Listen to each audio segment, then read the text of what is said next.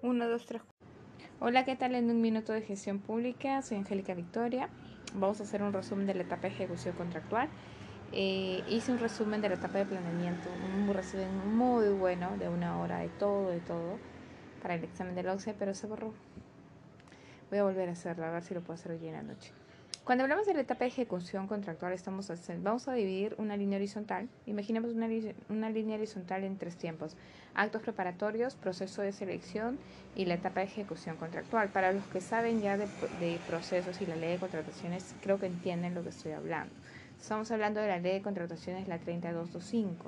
En la etapa de ejecución contractual, ¿cuándo inicia? Eh, más que nada aquí, antes de iniciar esta etapa, nosotros tenemos que tener en cuenta quién ha ganado la buena pro o si ha quedado administrativamente firme. ¿Qué significa? Ganador de la buena pro es el que, bueno, ya, el que se escogió de que ha cumplido con todos los requisitos. Eh, cuando queda administrativamente firme es cuando alguien se queja, pero a pesar de que se ha quejado, se le puede dar a esa persona tal vez o a la otra persona, entonces eh, el nombre es el ganador administrativamente firme.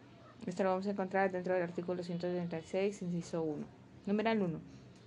Ahora, para esto, que yo ya tengo al ganador de la buena pro, yo tengo que considerar en cuenta que hay algo muy importante dentro de las entidades públicas. Podríamos preguntar, ¿las entidades públicas o el adjudicatario se puede negar a contratar con, con el Estado si ya ganó la buena pro? Mm, no, nunca. Nunca va a pasar eso. Eh, ¿Por qué? Porque el interés público prima siempre. No es como no, no es como la etapa de contratos, pero si yo no he firmado contrato hasta que ah, los altos los actos ultravirus, ¿no? vires. Ay, no me acuerdo bien, ese lo vi en actos en la etapa de ejecución contractual, pero eh, contratos privados, ¿no? Se supone que no hay un contrato hasta que las dos partes no estén de acuerdo y no hayan llegado, bueno, hay un acuerdo y han firmado ¿no? O hayan sellado este acuerdo. En la etapa de ejecución contractual con el Estado es diferente, porque acá prima el interés público. Quiere decir que si el postor ganador de la Buena Pro en algún momento no quiere llegar a contratar con el Estado, ya, ya ganó la Buena Pro, hay un plazo que tengo que seguir yo si fuera el abogado de, dentro de la etapa de ejecución contractual. Bueno, simplemente estaría entrando en una sanción, ¿no? En una sanción se le puede este, dar alguna sanción. Ahora, podríamos decir, hay excepciones, por ejemplo, si las entidades públicas ya, ya tenemos que yo gané la buena prueba, ahora la entidad pública puede negarse a contratar conmigo, sí. Artículo 136, este, numeral 2. ¿Qué te dice? Puede ser por un recorte presupuestal, eso sí está justificado. Puede ser porque la norma, porque existe una norma expresa, que quiere decir que puede ser una norma en la cual se prohíbe el uso de cierto producto, ¿no? Porque tiene cierto químico que hace daño a las mm, al ser humano. Y da la casualidad que yo he ganado la buena pro con ese producto. Entonces, por una norma expresa, ya nos, este, la entidad puede negarse a contratar conmigo. O porque desaparece la necesidad dentro este, de la entidad pública. Y si desaparece la necesidad, eso imposibilita contratar ese mismo ejercicio presupuestal ese mismo año. O sea, en ese año no se puede llegar a contratar el bien o servicio que supuestamente yo he ganado, ¿no? Ahora, la empresa también, siempre y cuando existe una imposibilidad física o jurídica que no pueda contratar. Jurídica podría ser que esté sancionado. O sea, que, por ejemplo, durante el proceso obviamente no ha estado, no ha estado sancionado, pero puede concursar, como ha pedido una medida cautelar en su caso, y sigue contratando con el Estado, no hay sentencia, pero justo cuando ya ganó la buena pro, este, el tribunal emite una sentencia y ya está sancionado e inhabilitado. Hasta allí, hasta allí, ¿él puede contratar conmigo, sí o no? No, porque estamos en la buena pro. Hay casos en el cual yo ya, él ya ganó la buena pro, ya estamos, ya, me está dando las, ya está prestando los servicios, ya sea los bienes o servicios, ¿no? Y ahí le queda una sanción. Está inhabilitado. ¿Puede seguir contratando conmigo? No, pero tiene que terminar el contrato vigente que tiene conmigo. En eso sí, es un caso que se presentó que yo llevé. El interés público siempre va a primar. Por ejemplo, si la empresa ha incurrido en gastos, eh, por ejemplo, alguno, en ciertos casos se da ciertos requisitos que se piden, ¿no?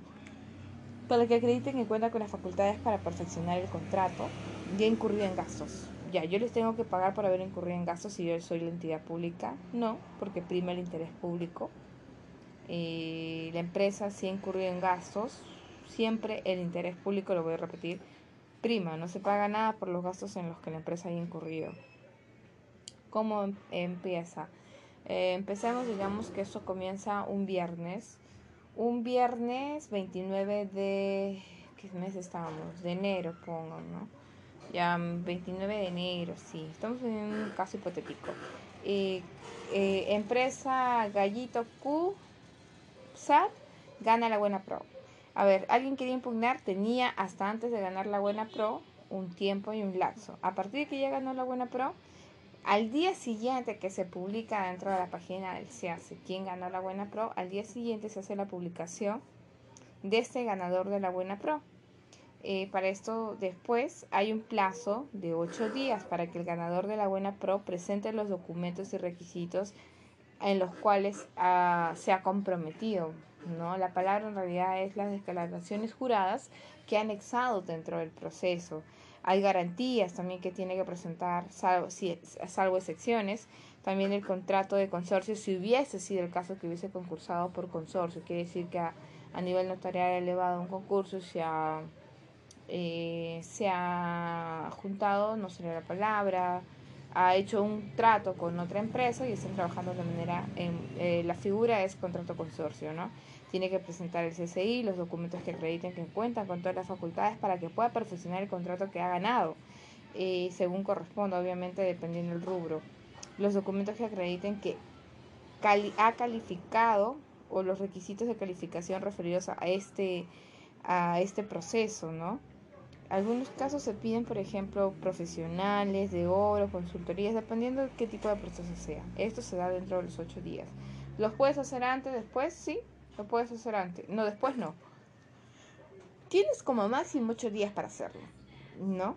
Aprovecha los ocho días. ¿Lo puedes hacer en cinco días? Hazlo, no hay problema. Ahí empieza a correr otro plazo. Empieza a correr el plazo de dos días.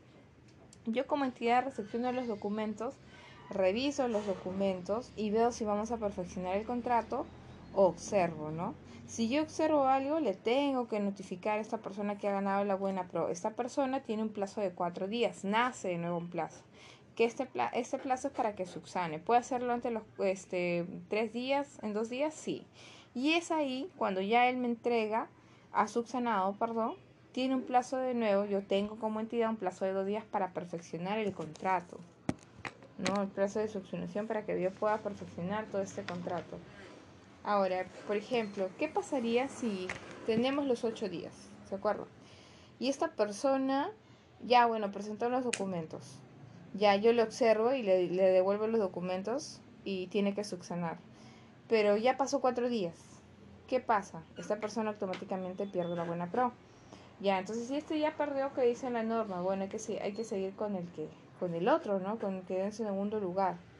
¿Lo puedo llamar? Sí, lo puedo llamar, pero para eso yo tengo que hacer unos actos administrativos. ¿Cuáles serían? Lo primero que tengo que hacer es ampliación presupuestal, porque puede ser que ese que ha ganado, ha ganado con un precio elevado al que ganó el primero. Después tengo que hacer esta autorización del titular para que me acepte y se le explica, ¿no? Se le hace una síntesis de que por qué ha ganado el otro quedado, el otro abandonado ya por automáticamente no llegó a los plazos. Ahora, cuando nosotros hablamos de la etapa de ejecución contractual, eh, la vigencia de los contratos cuando inician.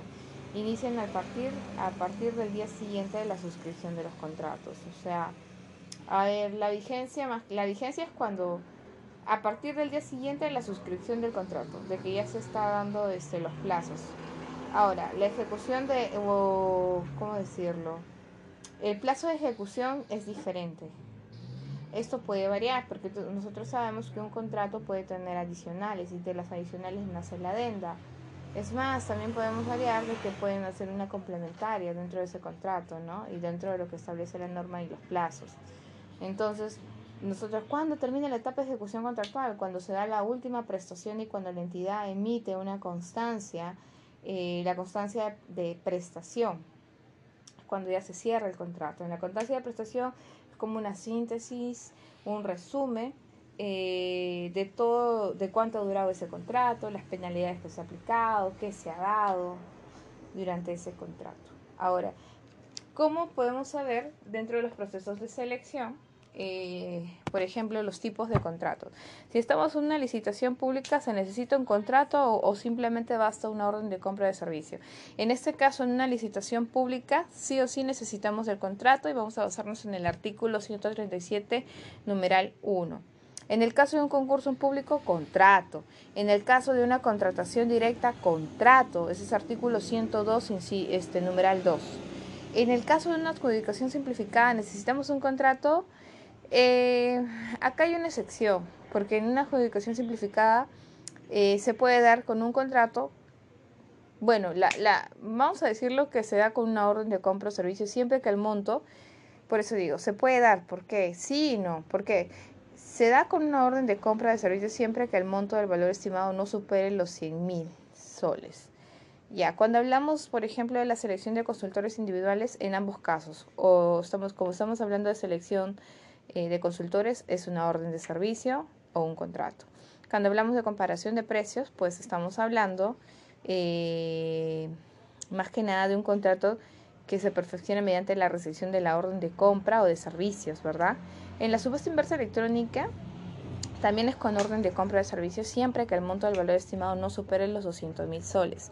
En el catálogo electrónico del acuerdo marco, nosotros ya sabemos que se perfecciona con la aceptación de la orden de compra de servicio emitida en el aplicativo del catálogo electrónico del acuerdo marco y entre otros documentos que Perú compra determine. Eso sería todo. Muchas gracias. Espero que les haya utilizado este resumen.